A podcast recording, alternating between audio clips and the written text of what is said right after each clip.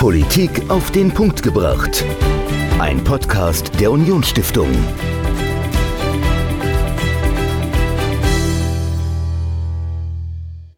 Hallo und herzlich willkommen zu einer neuen Folge Politik auf den Punkt gebracht. Ich bin Dominik, mir gegenüber sitzt Michael. Michael, das Jahr neigt sich langsam dem Ende. Die Vorweihnachtszeit ist im vollen Gange. Äh, du warst bestimmt auch schon mal auf dem Weihnachtsmarkt.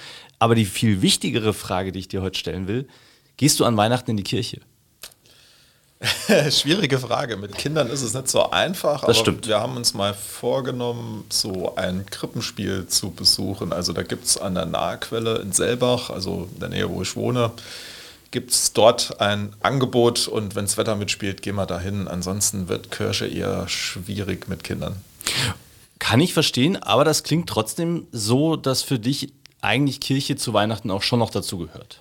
Ja, auf jeden Fall. Also ähm, Heiligabend äh, war auf jeden Fall ein Gottesdienst, den ich immer besucht habe mhm. und der auch immer sehr festlich und sehr schön war.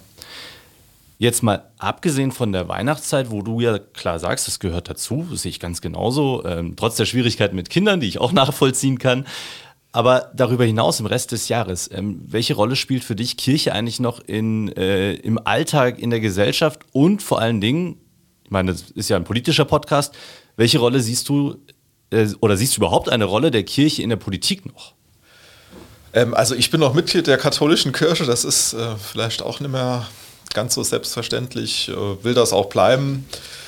Ähm, ich muss sagen, ich bin jetzt so der beste oder treueste Gottesdienstbesucher. Also meistens ist es eine Taufe, eine Hochzeit, ähm, manchmal auch was Trauriges, also eine Beerdigung. Das sind so die Anlässe, zu denen ich dann einen Gottesdienst besuche. Aber ansonsten äh, schaffe ich das einfach nicht oder mache mir auch nicht die Zeit dafür, wenn ich äh, ganz ehrlich bin. Äh, ich glaube aber schon noch, dass Kirche eine große Rolle spielt. Also bei meinen Eltern spielt es eine sehr, sehr große Rolle. Die, die besuchen noch regelmäßig den Gottesdienst, äh, gehen gern die Abteikirche oder an die Basilika oder auch nach Hasborn. Ähm, politisch würde ich sagen, spielt die Kirche natürlich auch noch eine Rolle. Also es ist eine große Institution, die ähm, eine große Tradition hat, die auch äh, in die Zivilgesellschaft reinwirkt, die viel Gutes tut, was man ja oft vergisst. Und aus meiner Sicht ähm, sind natürlich auch die christlichen Werte äh, sehr, sehr wichtig und auch eine Leitplanke für Politikerinnen und Politiker. Mhm. Würdest du dir vielleicht als letzte Frage, bevor wir äh, zu unserem eigentlichen Podcast-Interview kommen, würdest du denn mehr Aktivität der Kirche in der Politik und im politischen Alltag vielleicht auch wünschen, dass sie sich vielleicht auch mal mehr zu Wort melden, als sie das tun? Ja, auf jeden Fall. Also ich glaube, äh, in Sachen Marketing kann die Kirche noch ein bisschen was lernen. Also da tut sie sich oft schwer. Also wenn ich jetzt so mein Dorf sehe, da wird viel Gutes getan. Also es gibt viele kirchliche Gruppen. Es gibt den Kindergarten, der noch in kirchlicher Trägerschaft ist, mit allen Vor- und Nachteilen. Aber es ist immer noch ein wichtiger Player in der Zivilgesellschaft und das wird manchmal vergessen auch von den Menschen. Also, dass es da einen Link gibt zwischen Kindergarten, zwischen kirchlichen Gruppen, zwischen der St. Martinsfeier und der Kirche und da könnte man sicherlich noch mehr sich zu Wort melden, vielleicht auch mal den einen oder anderen geistlichen Impuls in den politischen Raum reinsenden. Michael, über die Fragen, die ich dir jetzt gestellt habe, habe ich auch mit unserem äh, heutigen Gast gesprochen. Er ist im wahrsten Sinne des Wortes auf der anderen Seite des Altares. Er ist Kaplan. Christian Kossmann ist bei dir in der Gemeinde in Tolai ähm, äh, Kaplan seit einigen Jahren. Und ihn habe ich eingeladen. Er saß genau dort, wo du jetzt sitzt im Podcaststudio. Und ich habe mit ihm auch darüber gesprochen, welche Rolle er als Priester äh, der Kirche in der Gesellschaft sieht, auch in der Politik, wie er Kirche selbst auch sieht, was für ihn Glauben bedeutet und ja, was er sich vielleicht auch für die Kirche in Zukunft wünscht. Darüber habe ich mit ihm gesprochen und das ganze Interview mit Kaplan Christian Kossmann, das hört ihr jetzt. Viel Spaß. Jeden Tag drehen unzählige Menschen der Kirche den Rücken zu. Die Kirchen sind leer und junge Männer entscheiden sich immer seltener für das Amt des Priesters. Christian Kossmann hat sich aber ganz bewusst für diesen Weg entschieden. Er ist Kaplan in der Gemeinde Tolai am Schaumberg und jetzt zu Gast im Haus der Unionsstiftung. Hallo, herzlich willkommen, Herr Kossmann. Guten Morgen. Herr Kossmann, wenn Sie zurück an Ihre Kindheit denken, was ist denn Ihre persönlich schönste Erinnerung, die Sie mit Kirche in Verbindung bringen? Also da gibt es erstmal ganz viele und vielleicht müsste man auch dazu sagen, so der Kontakt zur Kirche kam erst auch dann so richtig mit der Erstkommunion, mhm. an die ich mich eigentlich bis heute noch gerne erinnere und auch äh, lebhaft erinnere. Und ab dann ging es dann eigentlich los. Also man könnte fast sagen, eine Art klassische Karriere. Ich bin ein Messdiener geworden Und ähm, fand da vor allem schön, ähm, natürlich nicht nur den Dienst, sondern ähm, das war immer so ein Punkt, halt eben sich auch mit den Freunden zu treffen, weil damals, als ich Messdiener wurde, wurden auch viele meiner Freunde noch Messdiener. Ja. Und dann halt eben vor allem ähm, ja auch auf die Freizeiten zu gehen. Also mit der Kirche kam ich in die Welt sozusagen auch, ähm, habe viel erlebt und sehen können. Und äh, vor allem Kirche habe ich in der Zeit, dann gerade auch so mit 15, 16, auch nochmal als einen Ort erlebt, ja, wo mir was zugetraut wurde und vor allem, wo ich auch meine Stärken einbringen ko konnte, aber auch ähm, mit einer großen Fehlertoleranz, sage ich mal. Also Kirche war auch immer ein Ort, um sich auszuprobieren und auszutesten. Und ähm, da gibt es also wirklich viele, viele schöne Erinnerungen. Also, aber vor allem würde ich sagen, natürlich die Freizeiten, Rom-Wallfahrten und solche Sachen, mhm. aber natürlich dann auch vor allem mit den, mit den Kumpels und so, die halt eben auch mit dabei waren. Genau. Das klingt schön. Also das ist ja vor allem das Gemeinschaftsgefühl. Ähm, aber es geht ja bei der Kirche natürlich auch nicht nur um das Zusammensein und das durch die Welt reisen und ein bisschen rumkommen. Es geht ja da auch immer um, um Glauben. Mhm.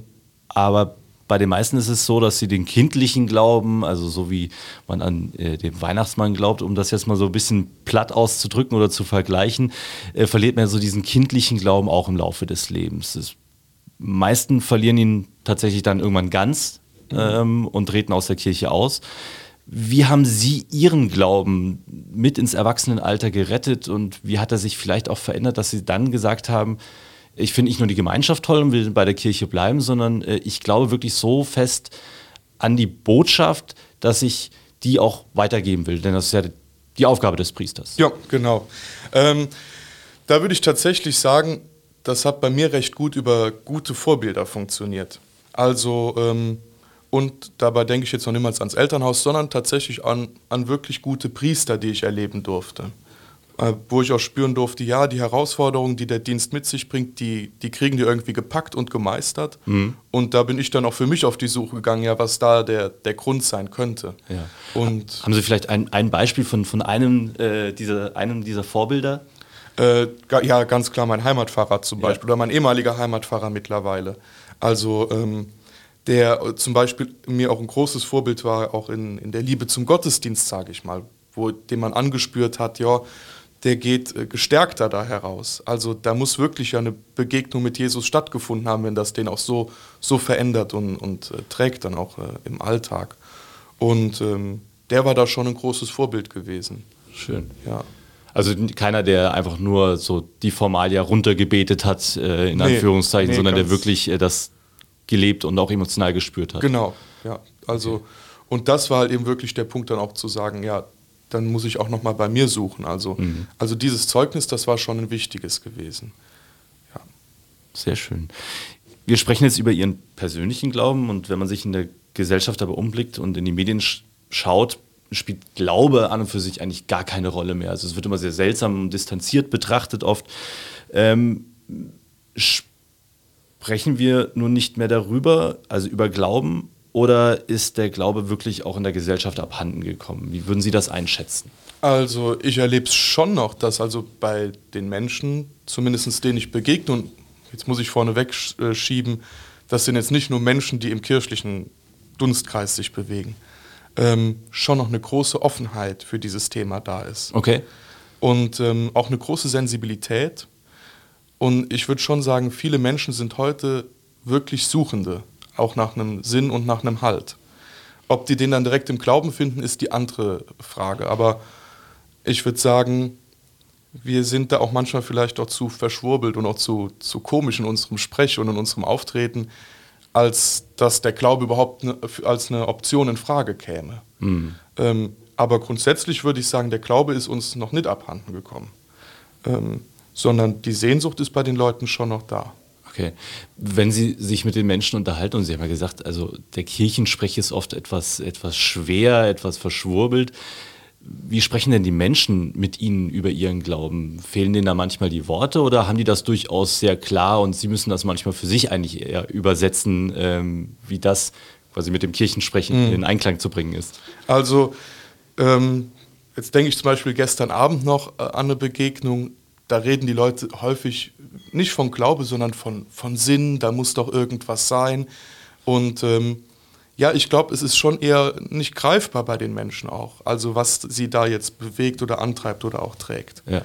Ähm, genau, und da sind, und wir sind ja dann doch auch wiederum, oder jetzt ich auch dann manchmal sehr konkret, also dass man es benennen kann, dass man sagen kann, ja, für mich ist es nun mal Jesus Christus. Ja. Genau, und ähm, äh, glaube ich, da aber dann nochmal auf die Spur zu bringen, dass auch der vielleicht das sein könnte, von dem Sie reden. Genau. Hilft das den Menschen? Haben Sie das Gefühl, dass wenn Sie das, was die Leute ähm, schwer in Worte fassen können oder mit äh, so Phrasen wie, da, muss doch etwas Sinnhaftes sein, wenn sie dann sagen, ja, das könnte Jesus Christus sein, verstehen die das? Also, finden Sie da Anklang oder ist das für die Leute, ja, okay, jetzt ersetze ich den einen Begriff, den ich schwer fassen kann, mit etwas anderem, das ich vielleicht auch genauso auch schwer fassen genau. kann? Ja, das, ich glaube, das wäre zu einfach, wenn ich dann sagen würde, ja, euer Sinn ist das und das. Ne? Das, das wäre vielleicht ja ein bisschen übergestülpt. Mhm. Wichtig ist, glaube ich, eher da eine eine Suchbewegung zu wecken.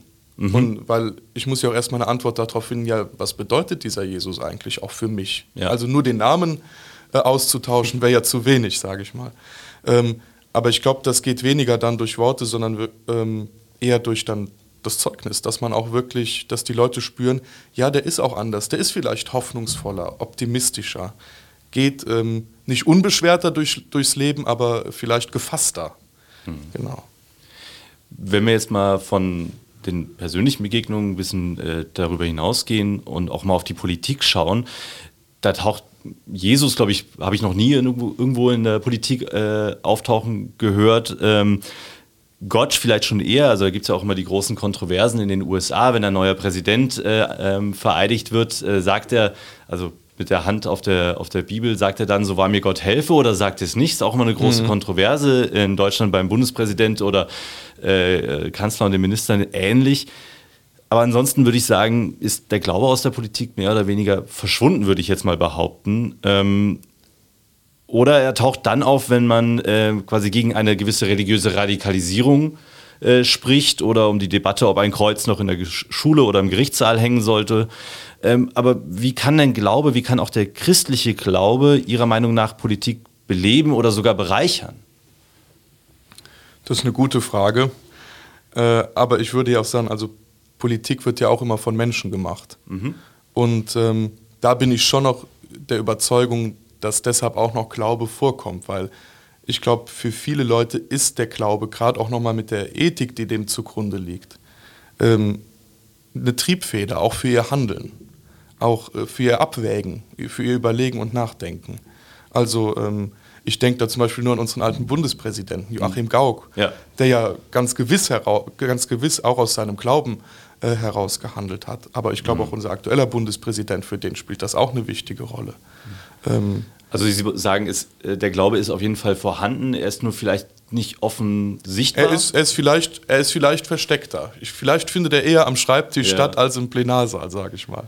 Ähm, wenn wir bei der Politik mal bleiben, glauben Sie denn, dass die ähm, Kirchen ähm, zu wenig sich auch in Politik mit einmischen und dass dadurch vielleicht auch, ja, weil es nicht mehr so offen zu, zutage kommt, äh, der Glaube, dass dann auch die Kirchen so eine gewisse Distanz zur Politik wahren? Oder äh, behaupt, äh, würden Sie das Gegenteil sagen, dass sagen, nee, die Kirchen sind sehr wohl sehr politisch und äh, versuchen auch Einfluss zu nehmen? Also ich glaube schon, dass wir das schon noch versuchen ähm, äh, über bestimmte Kanäle. Ich denke zum Beispiel an die Ethikräte, wo wir auch drin sind. Mhm. Ähm, aber grundsätzlich würde ich sagen, sind die Zeiten für uns auch schwerer geworden, wirklich öffentlich, vielleicht lauter als in vergangenen Jahren ähm, Stellung zur Politik zu nehmen. Da würden die Leute wahrscheinlich auch zu Recht sagen, ja, kümmert ihr euch jetzt erstmal bitte um euch und, mhm. ähm, und dann könnt ihr euch um die anderen Dinge kümmern. Ja?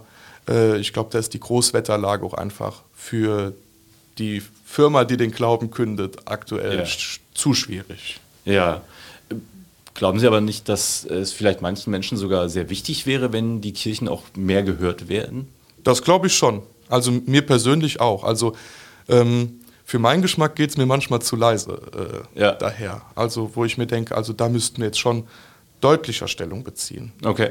Genau. Haben Sie denn äh, vielleicht aus Ihrer äh, jetzigen Heimatpfarrei in, in Tolai, haben Sie denn da Kontakt zur örtlichen Politik? Ja, Ja, also natürlich, die Ortsvorsteher trifft man, Ja. Den Bürgermeister sieht man. Also da würde ich sagen, ist der Kontakt auch ein guter. Okay. Genau. Aber auch so, dass sie zum Beispiel auch mal sagen, so hier, guck mal, das da geht so nicht und äh, sagen sie denen auch mal ihre Meinung oder ist das eher so ein, man tauscht sich aus, man bespricht auch gemeinsam irgendwelche also ich, Probleme? Ich würde sagen, es ist ein Austausch und da werden schon die, die Meinungen kundgetan. Aber, ähm, aber ich würde sagen, immer wohlwollend und auch mit, Okay. mit viel Verständnis für den anderen. Also, weil ich sag mal, die Rollen sind ja auch andere und die Aufträge sind ja auch zum Teil andere. Jetzt haben wir ähm, vorhin auch schon darüber gesprochen, wie, wie die Menschen mit Ihnen über, über Glauben sprechen. Ähm, Sie sind ja auch im Kontakt mit vielen jungen Menschen, äh, sind ja selbst noch nicht so alt. Ähm, wie sprechen Sie denn mit jungen Menschen über den Glauben? Ist das auch nochmal was anderes, als wenn Sie mit äh, Erwachsenen, mit älteren Menschen mit, über Glauben sprechen? Ja, also das schon. Bei den Älteren ist der Glaube halt eben, gehört noch eher zur Tradition dazu. Ähm, bei den Jüngeren ja schon nicht mehr. Das macht es aber auch ähm, stellenweise einfacher. Okay, inwiefern? Ähm, weil äh, ich sage immer, ähm, wo kein Wissen mehr über den Glauben da ist, äh, wo auch kein Wissen mehr über Kirche da ist, das ist ja auch ein vorurteilsfreier Raum, wenn man so will. Ähm, da kann man ja wirklich dann bei Null ansetzen, kann nochmal grundlegender auch äh, reden und nachdenken und ähm, ja, ist da vielleicht auch in gewisser Weise offener, als wenn man sozusagen über dann auch andere Denkmuster oder ältere Denkmuster dann nochmal verhandeln muss. Genau. Was, welche Fragen haben denn äh, junge Menschen, Kinder, Jugendliche äh, an Kirche oder wie, wie sehen die Kirche und Glauben überhaupt? Also muss man da vielleicht auch, also wollen die eher wissen, okay, was ist das jetzt eigentlich für ein Ritual? Warum hat der äh, Priester denn überhaupt die, äh, warum hat er eine Stohle an? Was ist das überhaupt? Also warum, was hat das für einen Sinn? Sind das solche Fragen oder geht es dann auch eher so um die Sinnfragen? Ähm, sowohl als auch. Äh, weil ähm, vieles in der Struktur, in der Organisation der Kirche, ähm, aber auch an Ritualen, natürlich auch nicht mehr, da ist kein Wissen mehr da, was das jetzt soll. Und dieses Fremde, das weckt schon irgendwo auch das Interesse. Das Okay. weckt auch irgendwo äh, stellenweise bei, bei Jugendlichen eine gewisse Faszination. Und das ist schon ein guter, guter Angriffspunkt, sage ich mal. Aber davon ausgehend kann man dann wirklich auch mit denen über tiefergehendere äh, Dinge sprechen. Weil, um jetzt zum Beispiel bei dem Beispiel der Rituale zu bleiben, die bezeichnen ja, schon was Tieferes einfach. Und äh, da kommt man dann auch schon manchmal zu den Kernthemen, sage ich mal. Also die fragen schon durchaus auch nach, nach Sinn und Halt. Auch gerade nochmal ähm, im moralischen Bereich auch nochmal haben die ihre Fragen. Weil äh, ja auch da die Kirche vielleicht anders tickt als der Mainstream heute. Haben Sie ein Beispiel für, für so moralische Fragen, die dann äh, kommen? Zum Beispiel ganz typisch zur Partnerschaft. Wie sieht es damit Okay. aus mit, mit Treue, mit, mit Ehe? Wie spielt sich das ab? Genau. Ähm, also solche Dinge. Das fragen sich äh, Leute mit äh, 16, 17, 18 schon auch. Ja, ja spannend. Ähm, da haben Sie denn diese Gespräche oft? Also ist es leicht auch auf, auf junge Menschen dann zuzugehen? Ähm, oder ist es einfach, weil Sie auch Religionsunterricht zum Beispiel an Schulen geben, dass Sie dann dort in Kontakt mit Jugendlichen kommen? Also wo, wo treffen Sie überhaupt ähm, die Menschen? Müssen Sie aktiv auf die zugehen oder kommen die auch zu Ihnen und es ist relativ leicht, mit denen in Kontakt zu Also treten? ich glaube, einmal habe ich einen riesen Bonus, dass ich selber noch jung bin. Ja. Äh, deshalb bin ich äh, altersmäßig ja schon mal nicht so weit von denen weg. Natürlich in der Schule, da sehe ich halt eben dann die, die ganz Kleinen, die Kinder. Ähm, dann sind natürlich die Messdiener und ihr Freundeskreis ein Punkt, worüber ich junge Leute treffe. Aber ansonsten äh, darf man sich halt eben nicht im Pfarrhaus verschanzen, sondern muss auch dahin gehen, wo die halt eben sind. Und äh, dann muss man auch mal auf die Kirmes feiern gehen. Das klingt auf jeden Fall so, als, als würden sie rausgehen, wenn man sich aber die Kirche mal ähm, im Moment anguckt. Dann hat ja mit all ihren Skandalen und ähm, auch dem Fokus vor allen Dingen auf strukturelle Fragen, wie zum Beispiel Größe und Zuschnitt von Vereinen, äh, wer verwaltet das Ganze jetzt. Ähm, hat man das Gefühl, dass die Menschen keine Lust mehr haben, sich eben abwenden. Ähm, also haben die Kirchen den Fokus auf die Menschen eigentlich verloren? Oder würden Sie sagen, nee, die Gesellschaft hat sich allgemein verändert und wir müssen uns auch ein bisschen ändern, weil es nicht mehr so ist, dass, ja, wie früher der gesellschaftliche Zwang so ein bisschen da war, du musst sonntags in die Kirche und wenn nicht, dann wirst du im ganzen Dorf komisch angeguckt. Ja, ich glaube, es ist eine in gewisser Art und Weise schon eine, eine Mischung aus beidem. Aktuell würde ich sagen, sind wir schon in der Situation, wo wir versuchen auch nochmal vieles irgendwie zu retten, auch für die Zukunft, mhm. weil ohne die Struktur geht es auch nicht. Das brauchen wir auch. Ähm, auf der anderen Seite hat sich die Gesellschaft verändert und äh, da versuchen wir irgendwie darauf zu reagieren, obwohl ich das aktuell eher als ein Hinterherhecheln erlebe, weil äh, man, es ändert sich ja ständig irgendwie was. Ja. Und da immer adäquat darauf zu reagieren, das ist dann schon, glaube ich, gerade auch für eine Institution wie die Kirche wirklich eine schwierige Nummer. Das ist, aber ich würde sagen, es ist schon eine Mischung aus, aus beidem. Manchmal mhm. verlieren wir schon auch die Menschen aus dem Blick, aber wissen auch nicht, wie wir darauf reagieren sollen, dass sich alles auch die Gesellschaft verändert hat. Mhm. Haben Sie denn, wenn Sie sich zum Beispiel, äh, Sie haben ja vorhin von Ihren Vorbildern gesprochen, äh, die Sie bewundert haben, wenn Sie das vergleichen, diese ältere Generationen äh, an Priestern und Sie, gibt es da große Unterschiede oder ist das immer noch äh, relativ ähnlich in der Art und Weise, wie Sie auch auf Menschen zugehen, wie Sie kommunizieren? Ich glaube, ähm, da hat sich schon was geändert. Ich glaube, die jüngeren Priester sind schon auch noch mal traditioneller, könnte man vielleicht sagen. Okay. Ähm, ich glaube, da hat schon ein Wandel stattgefunden. Ähm, sind vielleicht auch noch mal kirchlicher oder auch noch mal kirchenverbundener. Ähm, was, glaube ich, aber auch mit vielen Sachen zusammenhängt. Äh, ich würde sagen, jede Generation bringt die Priester hervor, die sie gerade auch braucht. Also äh, zum Beispiel, ich bin nicht mehr von dem ähm, Geist des Konzils beseelt, weil ich es nicht erlebt habe. Das, ja, das liegt vor meiner Zeit. Das können die Priester jetzt sagen, die in, in Ruhestand sind. Mhm. Ja. Äh, ich hingegen, sag mal, bin ja schon im Krisenzustand der Kirche groß geworden. Ich kenne keine Volkskirche mehr. Ja. Das ist, äh, ich glaube, das und das unterscheidet uns einfach. Also ähm, äh, deshalb sagt, setzt mir vielleicht auch das, was wir gerade erleben, äh, nicht so sehr zu wie vielleicht den älteren Generationen an Priestern, die diesen Abbruch ja massiver erleben als ich. Okay, das heißt, sie quasi kommen aus einer leeren Kirche und äh, wissen, dass, äh, wie, wie sich anfühlt, eine leere ja, Kirche zu haben und genau. äh, versuchen das gar nicht mehr umzudrehen, sondern mit dem zu arbeiten, was sie haben. Könnte genau. man so sagen. Ja, wenn man, so könnte man es eigentlich gut auf den Punkt bringen, ja. ja. Aber welche Geschichte macht Ihnen den Mut, dass Glaube und auch Kirche immer noch lebendig sind? Also ist ja natürlich trotzdem irgendwo traurig, wenn man sagt, okay, man kommt aus einer leeren Kirche und man ist jetzt Priester in der leeren Kirche. Was gibt Ihnen trotzdem den Mut, dass, dass Glaube und Kirche immer noch lebendig sind heute? Also da würde ich sagen, das ist schon meine tägliche Arbeit in der Pfarrei. Also wo ich halt eben schon noch erlebe, wir werden auch noch gebraucht. Also ähm, gerade auch nochmal an den Grenzsituationen, sowohl wenn es um Tod, aber natürlich auch um die freudigen Momente geht. Also da sind wir schon auch noch gefordert. Mhm. Also, und das nehmen die Leute auch noch gerne in Anspruch. Ähm, was mir natürlich auch Mut macht, ist unsere Jugendarbeit tatsächlich, von der ich viel halte und die auch noch rege angenommen wird. Ähm, auch da denke ich dann zum Beispiel auch an die, an die Pilgerfahrten, die wir mit den Jugendlichen machen. Jetzt dieses Jahr waren wir auf dem Jakobsweg gewesen. Schön. Und, ähm, und da denke ich mir schon, da ist auch noch ein Sensus da. Also da habe ich auch eigentlich, äh, wenn ich die Jugendlichen auch gerade noch mal erlebe, die bei der Kirche sind, da habe ich auch keine Angst vor der Zukunft. Dann sage ich wirklich, wir haben da wirklich gute, gute Leute, für die wir dankbar sein können und müssen. Mhm. Stichwort Zukunft, wenn Sie mal in die nächsten Jahre blicken, also ein bisschen den Blick in die Glaskugel wagen, ähm, wie sieht denn der Weg der Kirche in unserer Gesellschaft in den nächsten Jahren aus? Also es hat sich ja, wie wir jetzt festgestellt haben, hat sich sehr, sehr stark äh, verändert. Wie wird sich dieser Weg weiterentwickeln, der Kirche in unserer Gesellschaft? Es wird auf jeden Fall kleiner werden. Okay. Ähm, aber ich sage auch, vielleicht wird es auch so eine Art, das hört sich vielleicht komisch an, eine Art gesund schrumpfen werden. Dass man wirklich auch nochmal sich besinnt und sich fragt, ja, wofür sind wir auch eigentlich nochmal als Kirche hier? Mhm. Ähm, und da denke ich schon, dass uns das auch gut tut, stellenweise, manchen Ballast auch äh, abzuwerfen. Also äh, da denke ich zum Beispiel allein nur daran, vor drei Wochen, glaube ich, war es, wurde diese Studie da veröffentlicht, auch nochmal zur Religiosität und Glaube in Deutschland.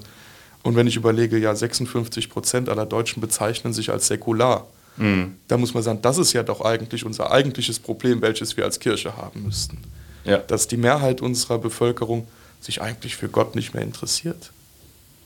Das ist Das ist, denke ich, das ist die Frage der Zukunft, auf die wir eine Antwort geben müssen. Mhm. Jetzt stehen Sie ja als Priester gewissermaßen an der, an der Speerspitze der, der Kirche, sind vor Ort als Kaplan in einer Gemeinde im, in den Dörfern. Welche Rolle sehen Sie denn für sich in einer Pfarrei? Egal ob jetzt in Tolai oder wo auch immer mhm. Sie vielleicht dann äh, einmal äh, hinversetzt werden oder hin möchten. Also auf jeden Fall wäre meine Rolle, so sehe ich sie zumindest auch erstmal an der Seite der Menschen, also nach wie vor noch für die da zu sein und nicht den geordneten Rückzug anzutreten. Mhm. Und wirklich, äh, weil, weil mir das auch schon wichtig ist, auch die Leute immer wieder auch mit Jesus Christus, der uns auch noch in dieser Zeit und in dieser Welt begegnet, ähm, in Verbindung zu bringen irgendwie. Den da auch immer wieder einzutragen, ins Gespräch zu bringen. Die Leute da auch zum Nachdenken zu bringen. Also ich glaube, wenn, dass sie zumindest drum wissen um die Option. Mhm. Jetzt nähern, nähern wir uns ja langsam äh, Weihnachten, die Zeit, in der Jesus Christus oder der Glaube oder die Kirchen, wie auch immer, äh, das jeder für sich äh, fühlen oder entscheiden mag, ähm, vielleicht sogar noch am nächsten ist bei den Menschen. Was bedeutet Ihnen das Weihnachtsfest denn nicht nur als Priester, sondern auch ganz persönlich? Also ganz persönlich bedeutet äh, jetzt ist erstmal in der Vorbereitung eine Menge Stress. ähm, aber dann vor allem auch äh, natürlich auch die Vorfreude auf die, auf die wirklich schönen und tollen Gottesdienste, gerade auch am Heiligabend und natürlich dann noch die Begegnung mit äh, Freunden und Familie danach, äh, was halt eben schon manchmal auch ein bisschen zu kurz kommt.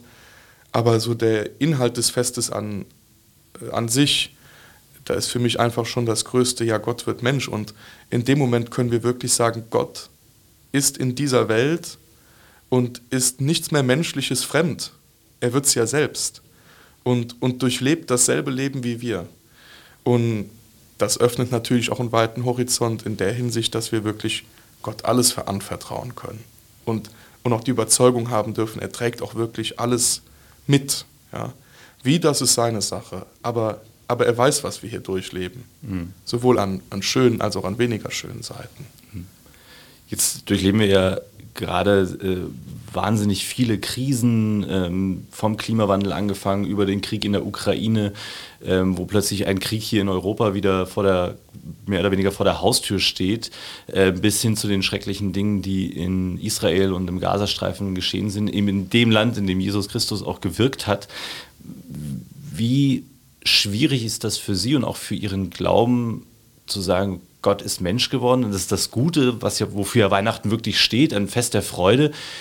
Wie lässt sich das mit all diesen schrecklichen Dingen, die wir aktuell erleben auf der Welt, in Einklang bringen? Also welche Antwort finden Sie da als, als Priester für sich und vielleicht auch für die, die mit genau diesen Fragen auf Sie zukommen? Hm. Ich glaube, beziehungsweise ich habe eigentlich immer einen Wunsch eher dahinter, dass ich mir wirklich denke, ja, dass es die Leute doch eigentlich auch nochmal zum Nachdenken bringen müsste. Also gehen wir wirklich mit dem, was uns geschenkt ist, auch wirklich gut und, und vernünftig um. Setzen wir unsere Freiheit, die ja auch von Gott kommt, so unser Glaube, äh, so ein, dass sie dienlich ist und nicht lebenshinderlich ist. Ähm, ich glaube einfach, das ist nämlich auch der Anspruch von Weihnachten, würde ich auch sagen. Auch nochmal zu bedenken, ja, das Geschenk des Lebens ähm, nutze ich das wirklich so, dass es am Ende auch ein Gutes ist. Nicht nur für mich, sondern auch für andere. Denn äh, das ist sein Anspruch. Also äh, ich sage immer auch, in Weihnachten hat der Herrgott dieses Leben auch irgendwie geheiligt und will halt eben auch, dass wir auch schon versuchen, in diesem Leben heilig zu werden, gut zu sein einfach. Und da will vielleicht Weihnachten auch der größte Gedankenanstoß für sein.